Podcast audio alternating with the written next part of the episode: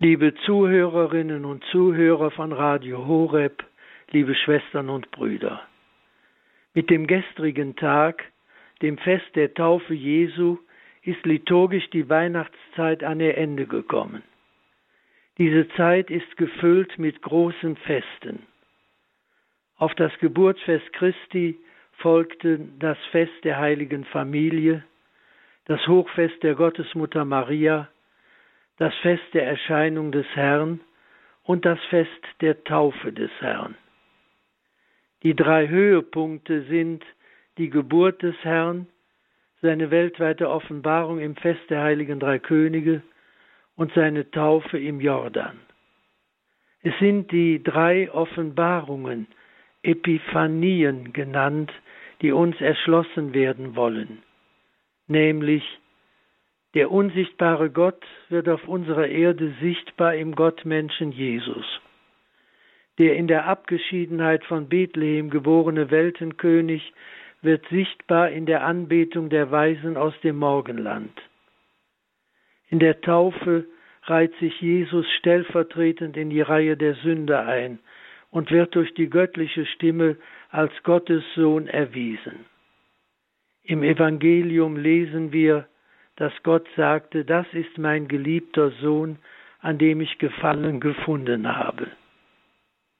Das Warten auf den Messias, das sich in unterschiedlichen Erwartungen und zu verschiedenen Zeiten ergeben hat, findet seine Erfüllung in Gottes sichtbarem Eintreten in unsere Welt. Dabei hat sich das nicht nur vor 2000 Jahren ereignet, die Hinwendung Gottes zu uns dauert an. Diese unsere Zeit ist voll von Dunkelheiten und weist Leid und Not in vielfältigster Weise auf. Die Kirche ist bedroht wie selten. Allein im letzten Jahr 2022 sind mehr als 100 katholische Priester und Ordensleute entführt, verhaftet oder getötet worden. Angesichts des Festes der Taufe Jesu wird uns bewusst, dass die in der Taufe geschenkte Gotteskindschaft radikale Konsequenzen hat. Jesu Eintritt in unsere Welt ist ein Hineinkommen in unser persönliches Leben. Er bleibt unter uns als der verborgene, vor allem in den leidenden Menschen gegenwärtige Herr. Er lebt in uns und befähigt uns, über unseren Schatten zu springen und in der Kreuzesnachfolge ihm bis in den Tod zu folgen. Das Blut der Märtyrer ist der Same für die Kirche, hieß es in der frühen Kirche. Vielleicht, liebe Schwestern und Brüder, haben Sie selbst schon einmal erlebt, dass Sie Dinge zustande gebracht haben, die über Ihr Können und Wissen eindeutig hinausgingen. Christus verheißt uns in der uns herausfordernden Situation den Heiligen Geist.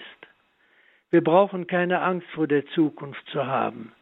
Vertrauen wir auf den Heiligen Geist und machen wir die Erfahrung, dass unser Glaube kein Lehrgebäude von Dogmen, Geboten und Verboten ist, sondern eine lebendige Beziehung zum auferstandenen Herrn.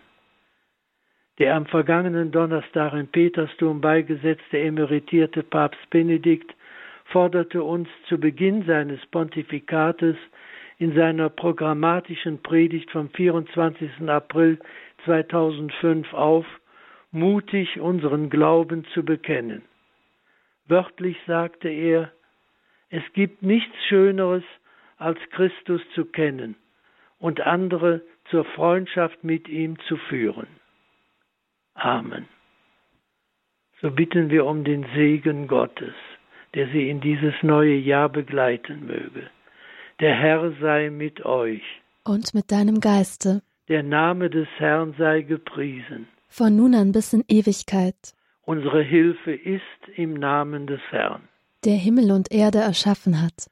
Es segne euch und alle euch Anvertrauten der allmächtige Gott, der Vater und der Sohn und der Heilige Geist.